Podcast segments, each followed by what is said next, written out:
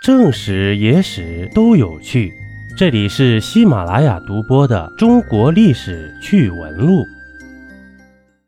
今天啊，我们来说个有趣的。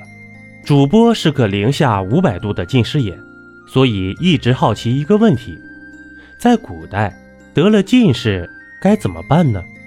现代社会随着手机、电脑、平板的流行，造成近视眼的人越来越多。我们得了近视，还能去配副眼镜，或者通过手术来恢复正常视力。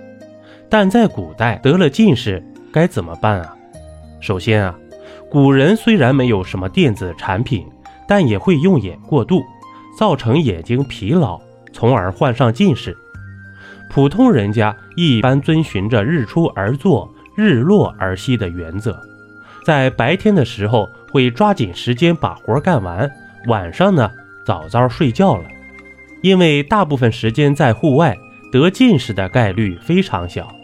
一般贫困家庭的读书人，经常读书用眼过度，造成近视的，可以吃一些明目的东西，以及通过中医理疗来治疗近视。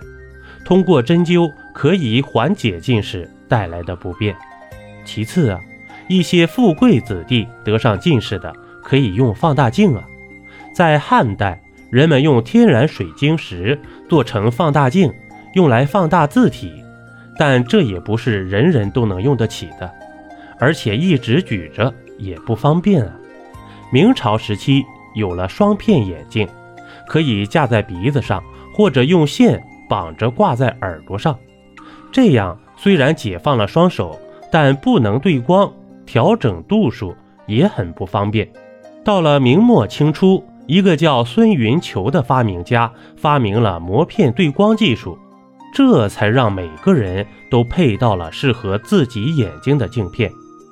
好在现在有了主播，有了喜马拉雅等声音平台，您可以解放双眼了。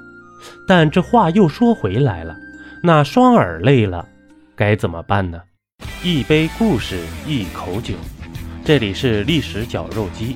我是金刚经，本集播完，感谢收听订阅，咱们下集呀不见不散。